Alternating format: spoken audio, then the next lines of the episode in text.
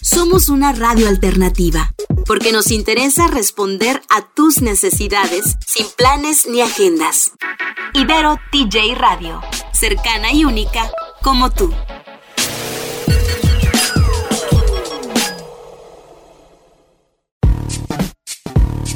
¿Cómo entender de una buena vez sobre cultura, innovación y emprendimiento? Tal vez preguntando.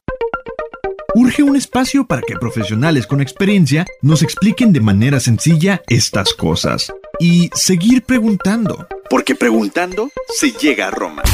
Y en nuestro caso, a múltiples soluciones para el día a día.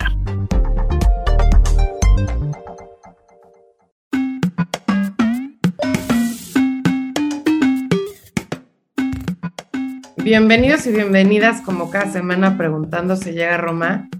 Esta semana tenemos un tema muy divertido, a mí me parece súper divertido.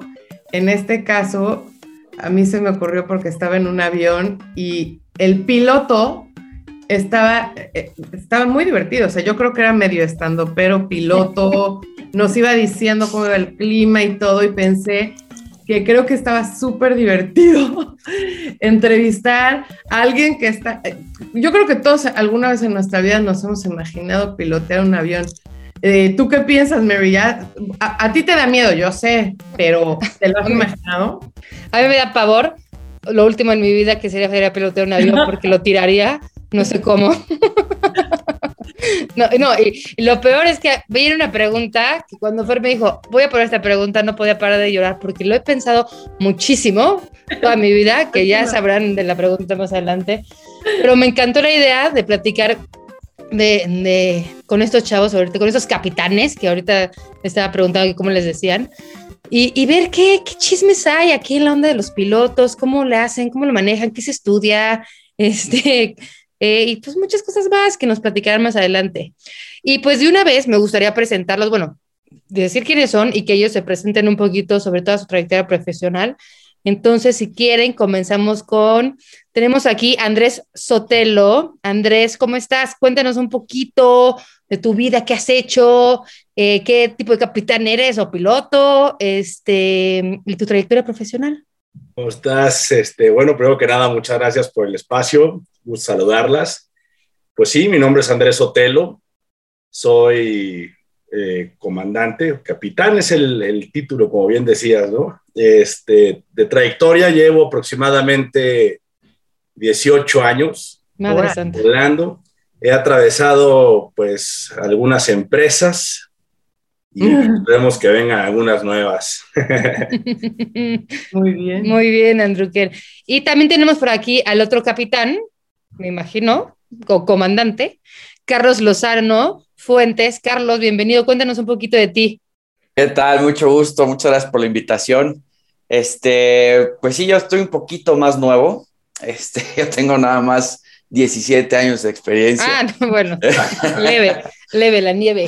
Sí, sí, sí. Este, pues igual, eh, capitán de, de, de, avión de línea aérea este, de un Airbus A320 prácticamente toda mi trayectoria. Y este, y pues nada, aquí dispuesto a todo lo que me quieran preguntar, etcétera, etcétera. Hemos visto muchas películas ahí al respecto, ¿eh? y he escuchado muchos chismes, entonces también tendré que responder a ver qué onda. Súper, buenísimo. Pues miren, em, ahorita regresando del, del corte, vamos a platicar varias cosas. Una de ellas es ¿Se han visto un ovni? ¿Qué se estudia? ¿Qué aviones son más fáciles de, pilotear? Este, y también los chismes, los mitos urbanos, que si todos los, los pilotos se vuelven alcohólicos o que tienen una casa chica en cada puerto, lugar donde llegan. Entonces, va a estar muy divertido, no se vayan. Eh, regresamos en un minutito aquí en Fer Carlos Andrés y en Preguntando si llega Roma. Regresamos.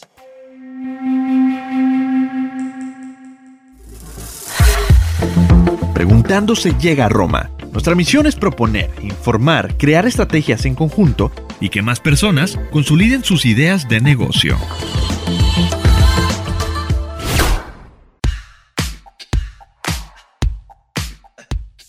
Ya estamos de vuelta en Preguntando si llega a Roma con este tema que a mí me parece interesante.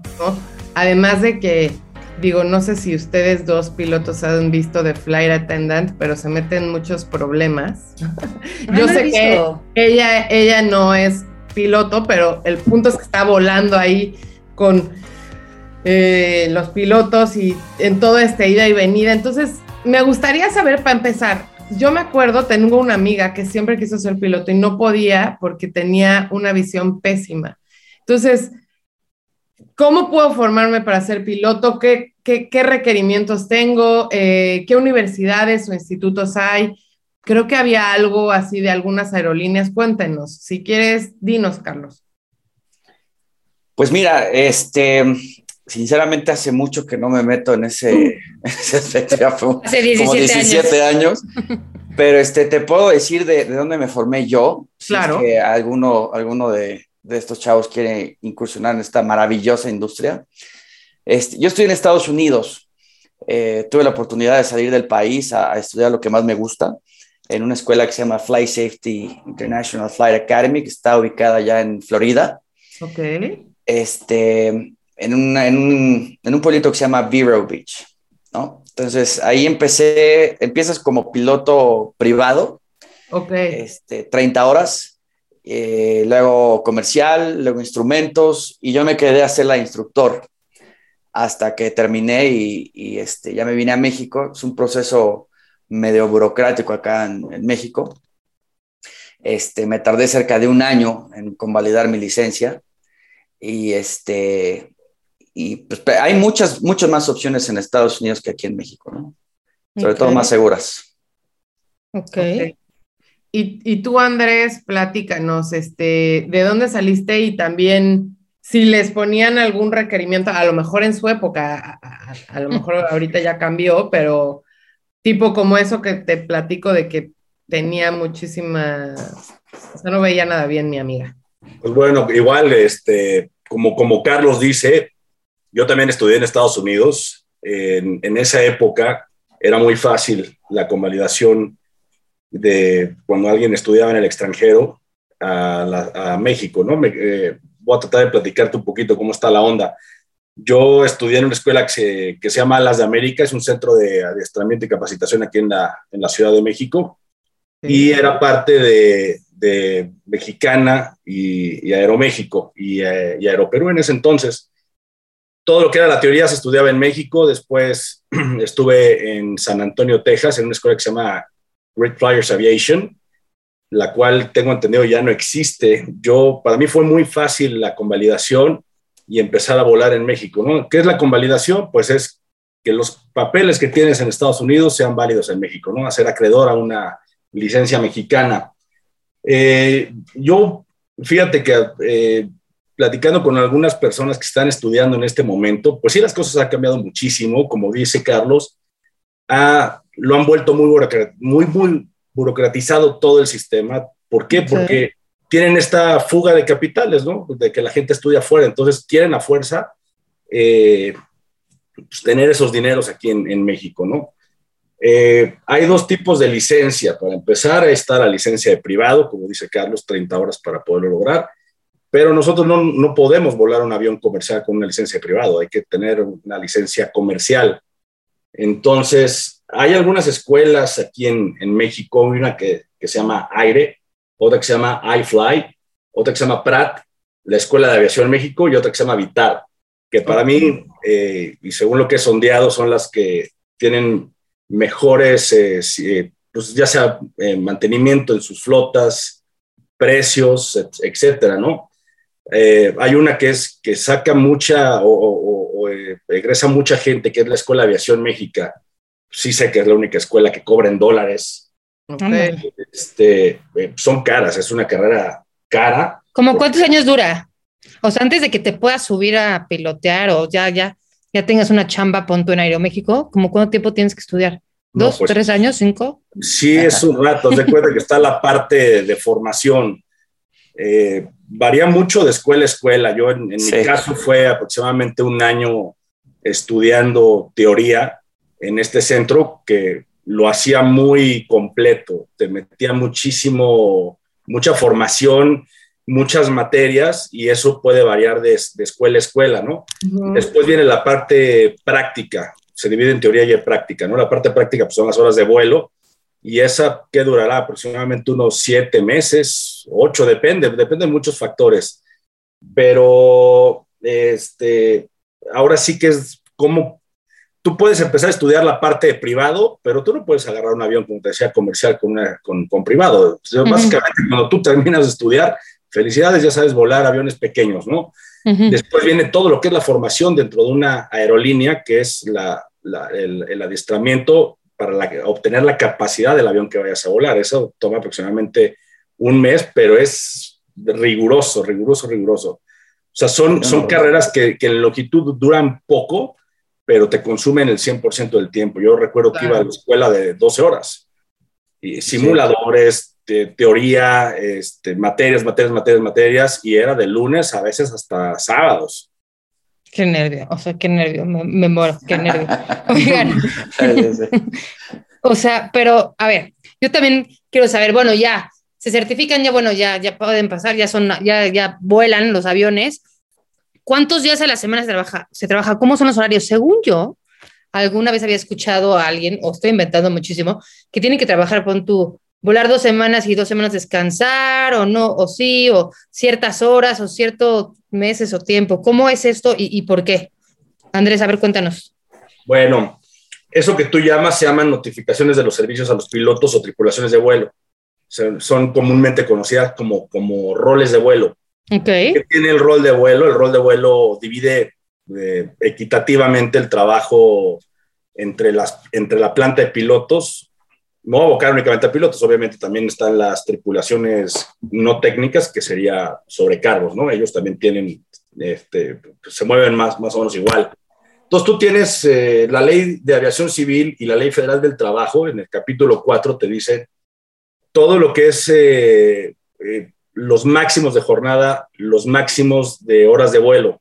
Nosotros sí podemos volar un número determinado de horas al día, al mes, al año, en siete días consecutivos, en 30 días consecutivos, que sería el mes calendario, pero esos son vuelo. También por otro lado está la parte de jornadas. Es un poquito extensivo y pues lo más fácil es que se pudiera checar este capítulo 4 de la Ley Federal del Trabajo, ¿no?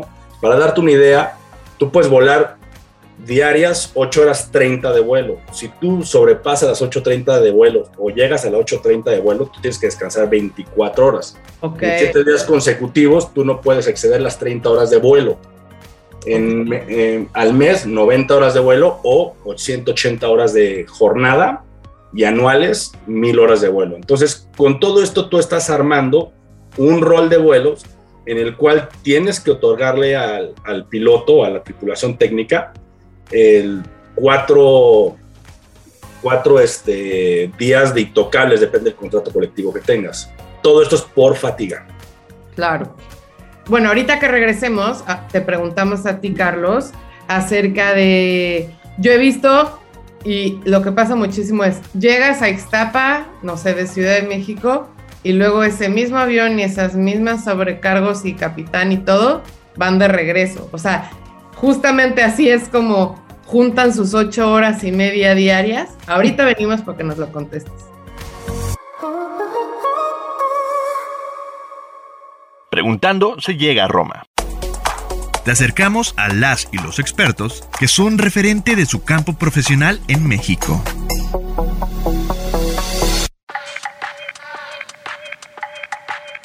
Ya estamos de vuelta en Preguntando se llega a Roma y nos quedamos en como los horarios de la semana. Y yo le estaba preguntando a Carlos que muchas veces llegas a un destino y ese mismo avión se lleva de regreso a la ciudad de donde salieron a, las personas, bueno, más bien a, a, los de la tripulación y ya hay diferentes personas que van de esa ciudad.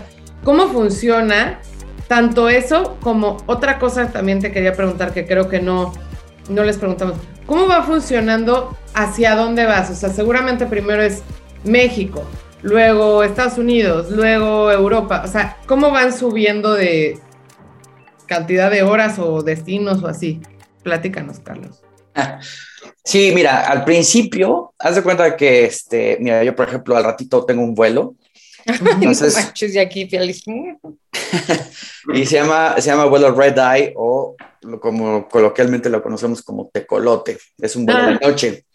Entonces lo que hacemos, lo que hacemos las tripulaciones técnicas es, en, en tu formato de, de rol, ya bien establecido, tu hora de presentación, este, normalmente entre las empresas que, he estado, pues oscilan entre una hora, una hora quince antes del inicio de vuelo, ¿no? Entonces llegas y llegas a la, una oficina de despacho, este, en aquel entonces, pues, este, sí te daban todo en papel. Hoy en día ya es más electrónico, ya todo lo tienes en la palma de tu iPad o tu teléfono, tu tableta. Este, y se hace como un briefing, un, eh, pues sí, como un, planeo de lo que se va, lo que se va a hacer, ¿no? El estatus del avión, si es que tiene algo que no le sirve, este, se llaman este, squawks o diferidos. Puede, puede salir el avión, sí, por supuesto, no hay ningún problema. Para eso, es, para eso es ese libro, siempre y cuando no ponga en riesgo la seguridad del avión. Ok. Este, tiempos de vuelos, eh, cartas meteorológicas, eh, cómo están las condiciones, tanto en crucero como a la hora de llegada, más o menos una hora. Todo eso lo vemos en aproximadamente 10 a 15 minutos. Es un briefing técnico puro entre pilotos, ¿no? Este, ahí donde yo decido como capitán en este caso, pues este, decirle al primer oficial qué, vuelo quiere volar. Normalmente no siempre vuela el capitán, eso es importante que lo sepan. Oh. Hay veces que el primer oficial vuela, ¿no? Y vuela mejor que el capitán. o sea, como, o sea, siempre tiene que haber un capitán y un... Y un primer oficial. Y un primer oficial, a fuerza.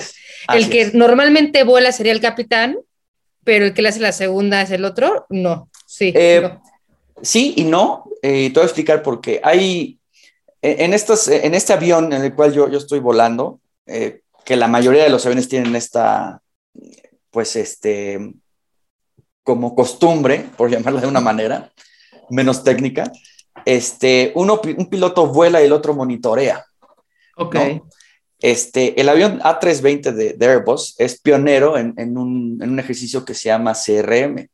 CRM en siglas del inglés se llama Crew Resource Management, que es, es sinergia pura, es trabajo en equipo. Lo que hace uno, lo puede hacer el otro. Okay. La diferencia de un capitán y de un primer oficial es al capitán le pagan por tomar las decisiones. Eso es todo. Ok. Mm, okay como el líder, pero no quiere decir como que el líder. no sepa hacerlo. Sí, claro que no, exacto. de, hecho, debe de hacer todo lo que tiene que hacer. Son rangos. Son rangos, exacto. Ok, pero ¿cómo son los rangos? O sea, es... ¿Y, y, cómo son los rangos y cómo, cuánto tiempo te tardas de subir de un rango a otro? Van por horas y en muchas de las compañías van por escalafón. Escalafón es un proceso ya medio sindical pero este, tú empiezas, eh, por ejemplo, en Estados Unidos tiene una limitación que es de 1500 horas para entrar a una aerolínea. ¿no? Aquí no, aquí en México con 200 horas que salgas de la escuela te trepas a un avión. este, sí, pero ahora sí que, que, no se espanten con eso. La verdad es que los pilotos mexicanos estamos tasados dentro de los mejores del mundo. Sí, ah, te lo digo. Súper. Yo te lo digo por experiencia, a mí me tocó reclutar varios, varios este, muchachos que vendía, ya soy capitanes de cepa. Y, este, y nada, se, se, se, se meten a un proceso de evaluaciones sumamente complejo. Aparte de volar un avión, pues tienes que tomar muchas decisiones segundo a segundo, ¿no? En este tema de, de, de planificación del avión, pues es este, en este caso el primer oficial asistir al capitán en caso de una emergencia, porque se platican, este, y llegas al destino, ¿no? Vuelo nuevo, ropa nueva y vas de regreso. Claro. que no, no, hay más, ¿no? Ok, ok. Oye, Andrés, y a ver, cuéntanos un poquito, un poquito, ¿por qué hay más hombres que mujeres? Mira, no sé si sea yo la mejor persona para contestar eso, pero me dio la oportunidad de preguntarlo. Esto lo contesta una colega recién titulada. Ah, y ella responde que es porque mucha gente no se encuentra en el medio o no tiene conocidos en la aviación. Se cree que es una carrera exclusiva para hombres. Ok. yo lo que he visto es que un hombre y una mujer desarrollan el trabajo igual, somos pilotos, independientemente de raza, religión, sexo y lo que sea, ¿no? Claro. Eh, yo creo que es más bien roles que se han estado rompiendo y en las mujeres, y es padrísimo eh, compartir cabina con, con, compañeras, porque enriquecen de, de, muchas formas este trabajo, ¿no? Es, es, es agradable tener una diversidad en, en, en, el trabajo de cabina, enriquece mucho. Claro. Pues yo pensaría que a lo mejor, como dices, puede ser un tema como cultural machismo que se está rompiendo, ¿no? Pero pues sí, o a lo mejor en, confianza en las mujeres o no sé, ¿no? De que ya sabes que todo el mundo dice que las mujeres somos malísimas para manejar un coche, imagínate un avión, ¿no? o sea, yo no es real. Hay algo real y existe y es algo que un hombre pudiera tener más desarrollado por fábrica, que se llama orientación espacial. Claro. Esto puede hacer que un hombre se le facilite, por eso ves a los chavitos jugando Nintendo y mucho más frecuencia que lo puede hacer una niña, ¿no? No que una mujer no lo, puede, no lo pueda lograr, claro, o sea, hay, creo que estamos en, en tiempos donde todo va rompiendo paradigmas y vamos dándonos cuenta de que hombres pueden hacer trabajos que mujeres se consideraban exclusivos, ¿no? Y viceversa. Claro, sí, sí tiene, yo creo que sí tiene que ver entre eso y también que todos sabemos que los pilotos tienen unos horarios complicados, ¿verdad? Y entonces luego eh, las mujeres, si pensamos en ser mamás o algo así, decimos, no, bueno, voy a tener un bebé y si le toca el red eye como a ti, ¿verdad? A ver cómo, quién cuida al bebé ahí a la papá. El papá, pues este, bueno, pero ahorita que regresemos, vamos a hablar de cosas ya un poquito más de miedito, porque yo creo que la primera vez que cualquier persona se sube a un avión, piensa en muchísimas cosas. Ahorita que regresemos, nos lo contesta.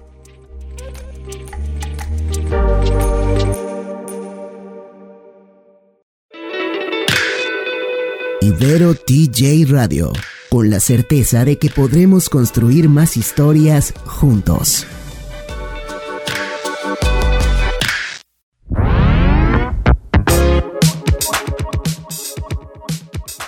Ya estamos de vuelta en preguntando se llega a Roma. Y ahora sí, como dice Fer, venimos eh, a preguntar cosas de spooky, por lo menos para mí, porque a mí me da pavor, a mi hermana le da pavor, a muchísima gente que conozco le tiene pavor a los aviones, pero ahorita nos explicarán estos chavos porque no hay que tenerle miedo. Este, a él les va la pregunta del millón. me da mucha risa. ¿Alguna vez han visto algo raro? ¿OVNIs? ¿Extraterrestres? ¿Y ti? O, algo, o alguna cosa similar que digas, qué raro, por favor díganme que no. O, o espérense, espérense, también pensamos en así como de, esto, estoy pasando por Estados Unidos y esta nave está rara, no será algo del FBI o cosas así. O neta, estamos muy mal con las películas. ¿Quién, ¿Quién se rifa?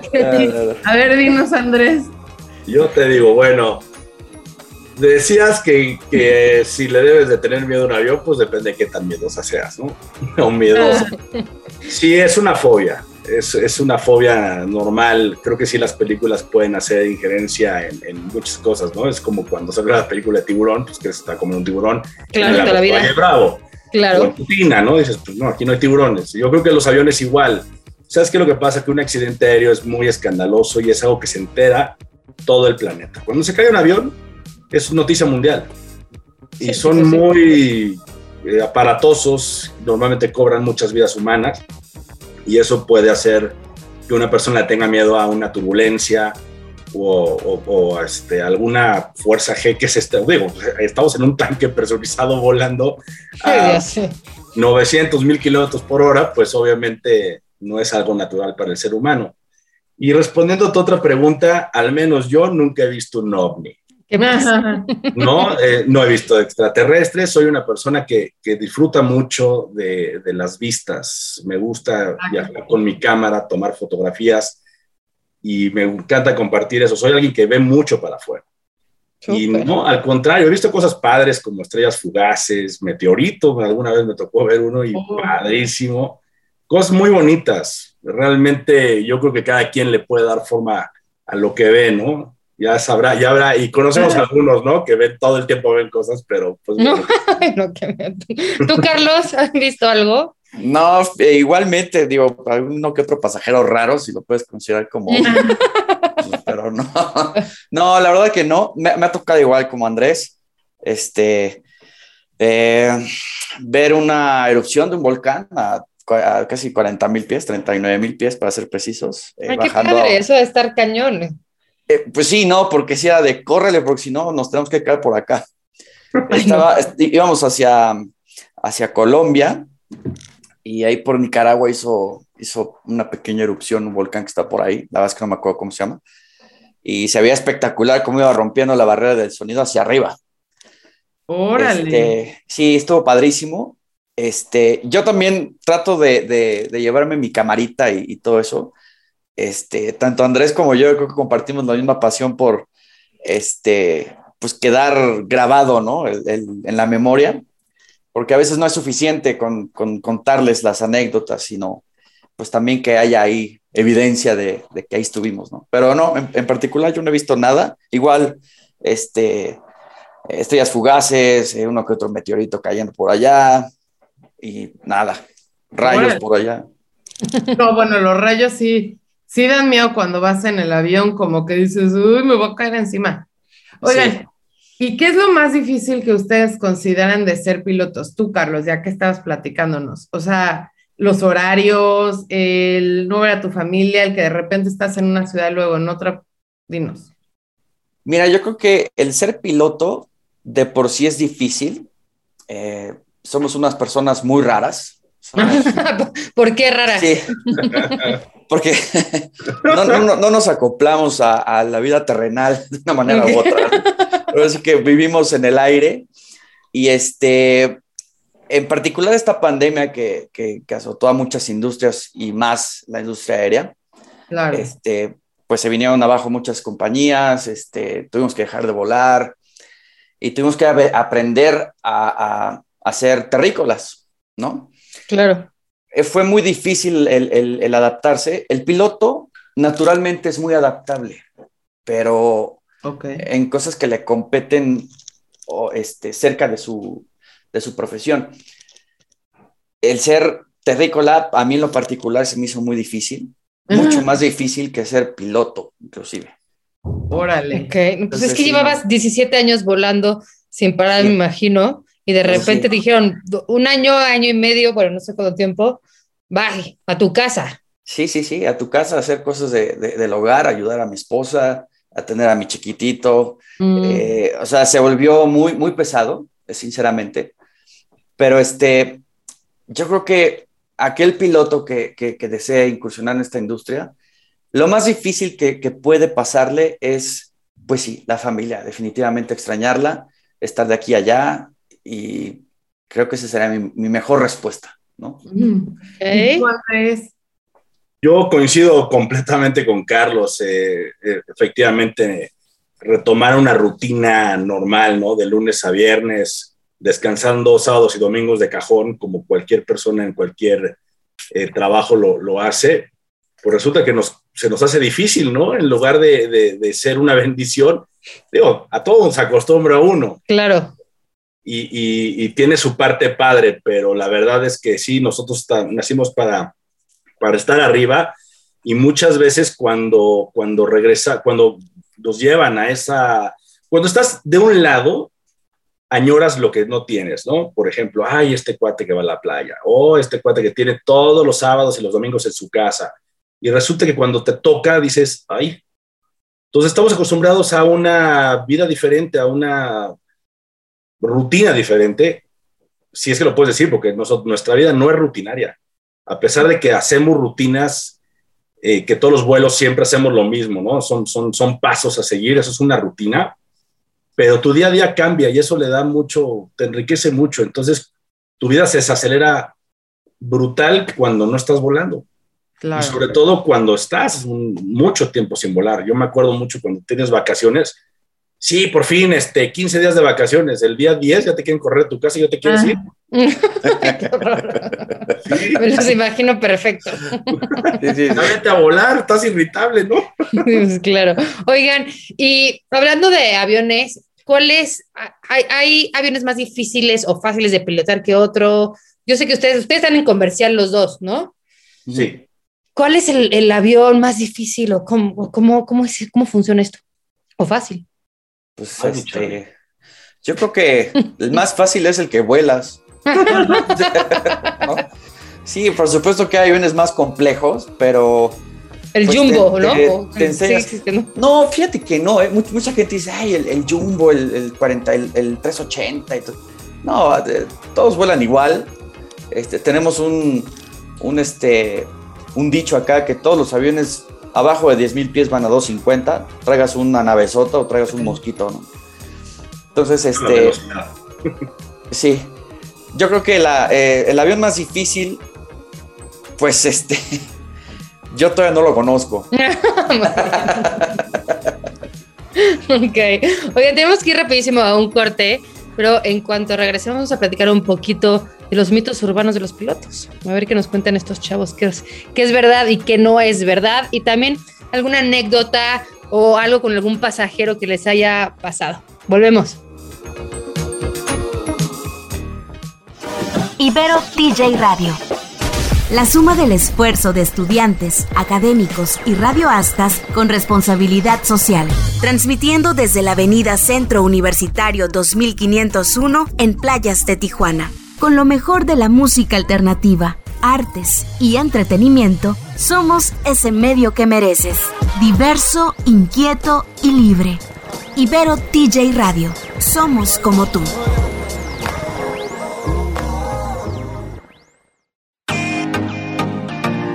En Preguntando se llega a Roma, encuentras noticias sobre innovación y charlas sobre el quehacer de emprendedores locales y nacionales. Sigue escuchando.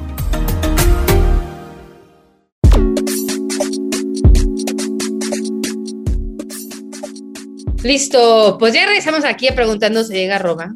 Estamos en nuestro último segmento y yo les quería preguntar, muchachones, porque yo he escuchado, la verdad es que, que sí he escuchado que hay varios mitos urbanos de los pilotos sobre si tienen una casa chica en cada lugar, si son alcohólicos, si andan todo el tiempo de fiesta cuando, cuando ya dejan de volar. Cuéntenos un poquito si es verdad o no, o qué, o qué mitos han escuchado eh, y que dicen, o sea, neta, no, o sí.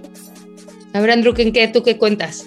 Pues bueno, yo creo que como todo, no depende de la profesión, depende de la persona. Ok. Yo también, así como puedes decir de los pilotos, yo he escuchado de los abogados, he escuchado de los médicos, he escuchado de mucha gente, ¿no? Que puede caer en estos vicios o en estas cosas, pero pues ahí sí depende mucho de la persona. Es que dice, perdón que te interrumpa, que luego eh, ser piloto es, está muy asociado con la soledad, ¿no? O sea, que eso a lo mejor una profesión muy sola, entonces que luego muchos, eh, pues ahí agarran su, su alcoholito para quitarse esa, ese sentimiento. Pues yo creo que es, o sea, es que depende de la soledad, o sea, eh, ahí sí ya sería un perfil psico- psicológico de cada quien. ¿no? Ok. Hay gente que se puede sentir sola rodeada de mil personas, o hay gente que se puede sentir sola en su casa. Entonces, mm, en lo personal, no. El, el- el rollo, fíjate, tú ahorita que lo relacionas con la bebida, pues nosotros tenemos muy controlado eso. Eh, Claro. Todas las claro. empresas, inclusive, tienes que llegar a soplarle a un alcoholímetro antes de que te imprimen. Sí, qué bueno, ¿no? Me muero si no, oigan. Como la película esa de Denzel Washington. Exacto. Sí, o sea, yo, por ejemplo, veo, veo- veo a, a conocidos míos que son abogados que se salen a la comida y se echan su copa. Claro. Para mí eso, eso es, eso es una hora de trabajo que no lo podrías hacer. Obviamente ellos no van a operar un, un- un avión, ¿no? Imagínate, si siento en tu coche tampoco lo deberías de hacer. Claro. Tienes el sistema este de, de, de, de maneja seguro, de- del alcoholímetro. Pues el avión es lo mismo, estás volando un avión y tienes una serie de directrices y, y de reglas y, y inclusive es penado si te llegan a topar con, con alguna situación ahí de, alcohol o de drogas. Nosotros no podemos consumir drogas, nosotros estamos muy checaditos aleatoriamente y- y periódicamente por, por la autoridad aeronáutica de cada país. Entonces, pues bueno, ¿qué tanto quieres arriesgarte por echarte una cerveza, no?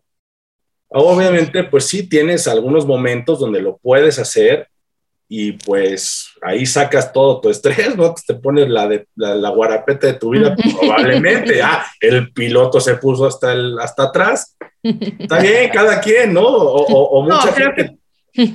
Y, también lo que pasa es que como ustedes tienen más días de descanso, o sea, en teoría que nosotros, pues tú puedes tener un descanso martes y miércoles, ¿no? Exacto, eso iba. Nosotros normalmente no, no, dirías, ay, me voy a echar una botella en martes, pues porque al día siguiente tienes que trabajar temprano, pero entiendo que ustedes pueden hacerlo, no es que se tomen una botella, ¿verdad? O sea, no, es como te digo, tu lunes es mi sábado. Claro. ¿No? Tu sábado es mi martes. O sea, no tenemos este, de lunes a viernes trabajo, descansamos a 12 domingos, lunes a viernes, así toda la vida.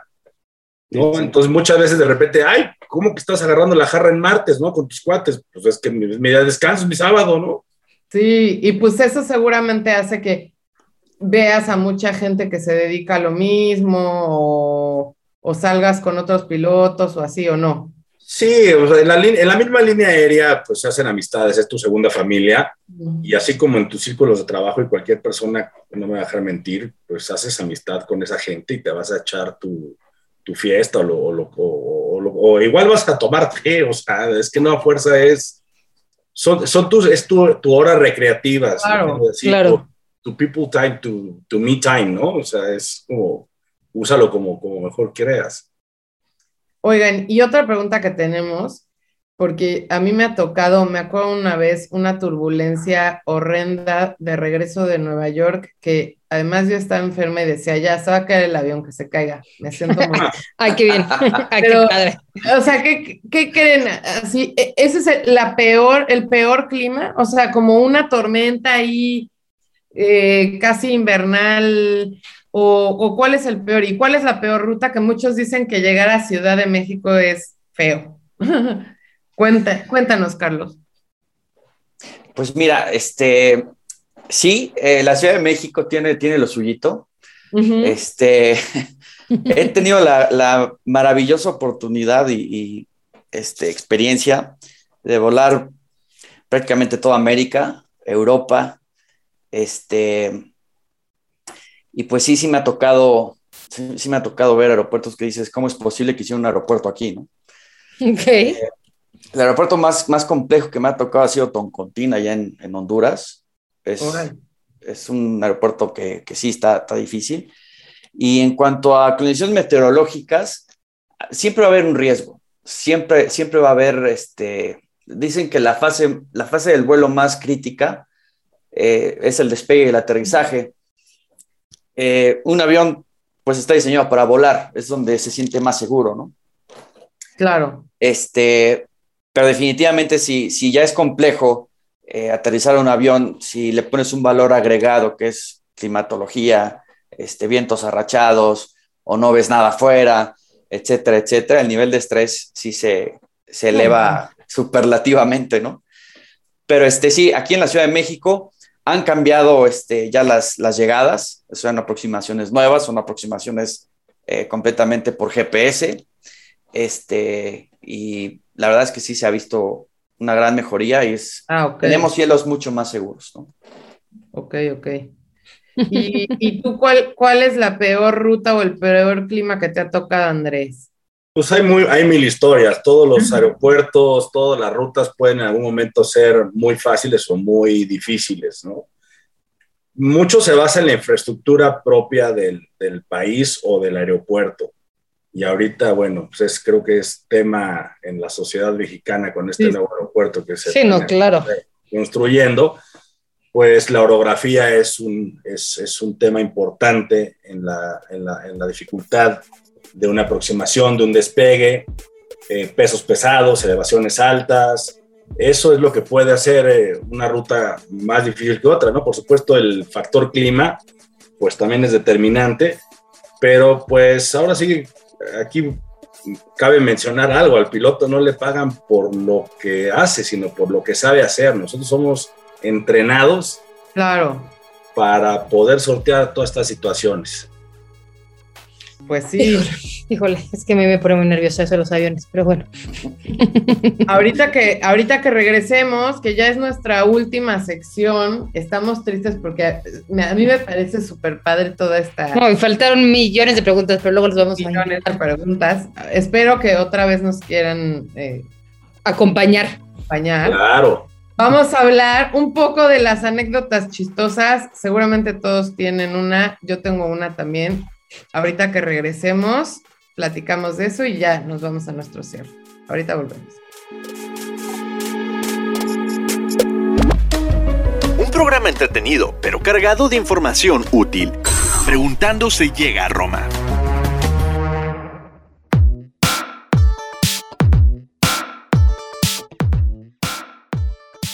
Estamos de regreso en Preguntando si llega a Roma.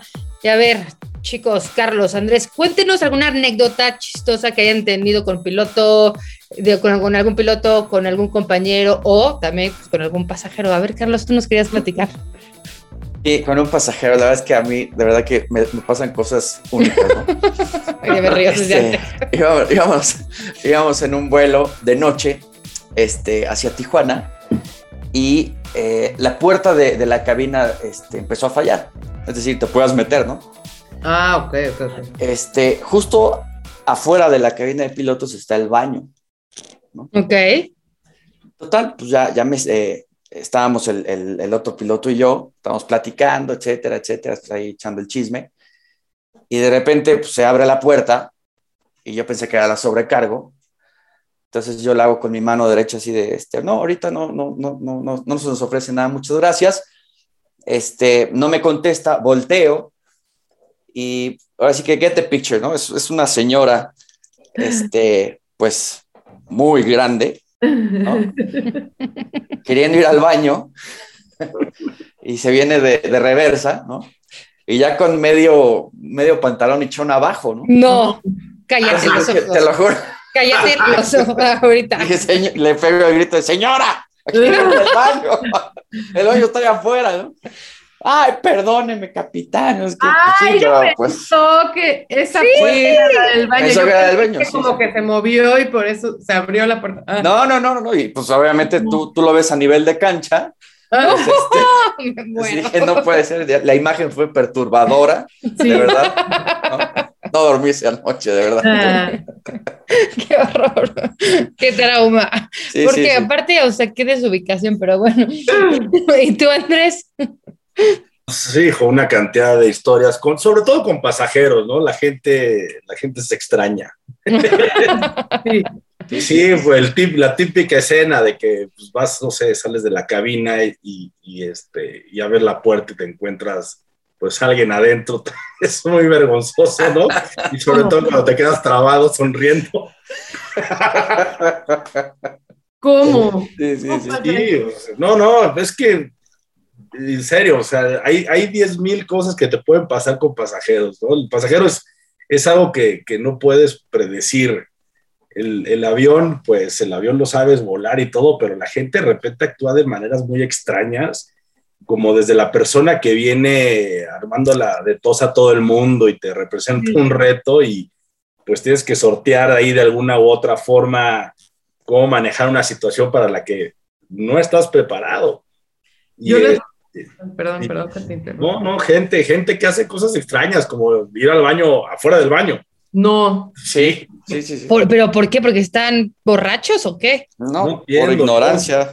sí, o sea, ya llegaron al avión, ya compraron el boleto, encontraron la puerta de embarque, se subieron, o sea, y eso es lo más difícil. ¿Cómo no encuentras un baño adentro? No.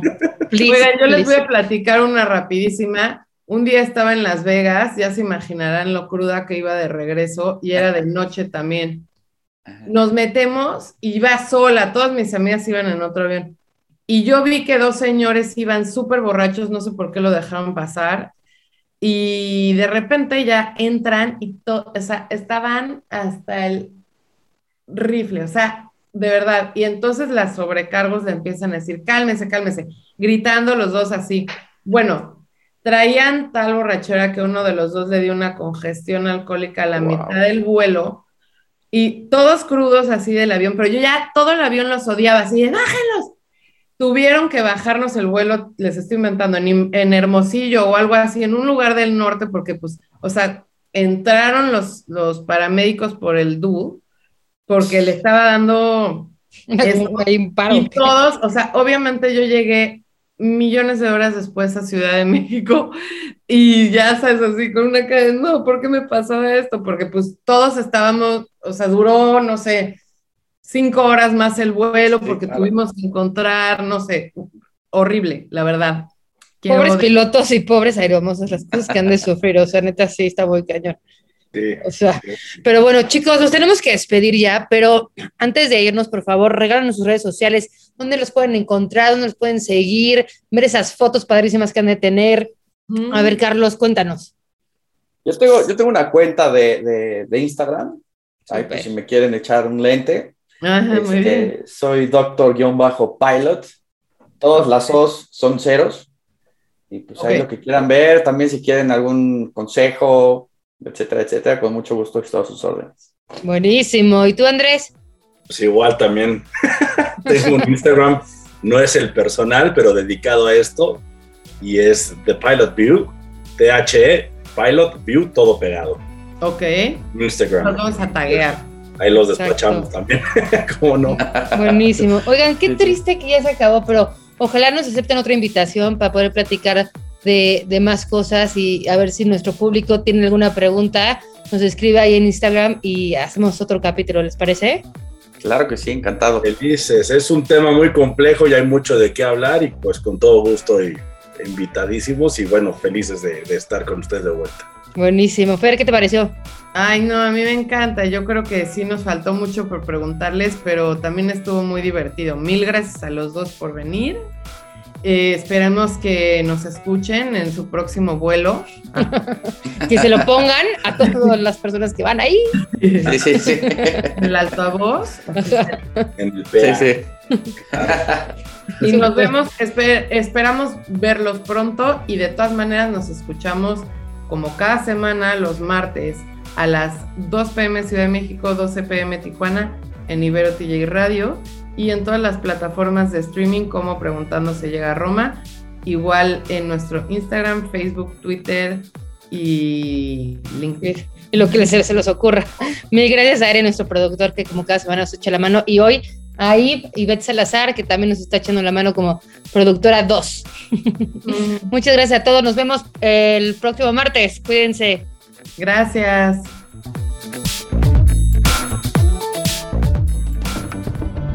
Ibero TJ Radio presentó Preguntando se llega a Roma. Tenemos la misión de proponer, informar y que más personas consoliden sus ideas de negocio. Síguenos en Instagram como preguntando-podcast. Ahí atenderemos tus dudas y sugerencias.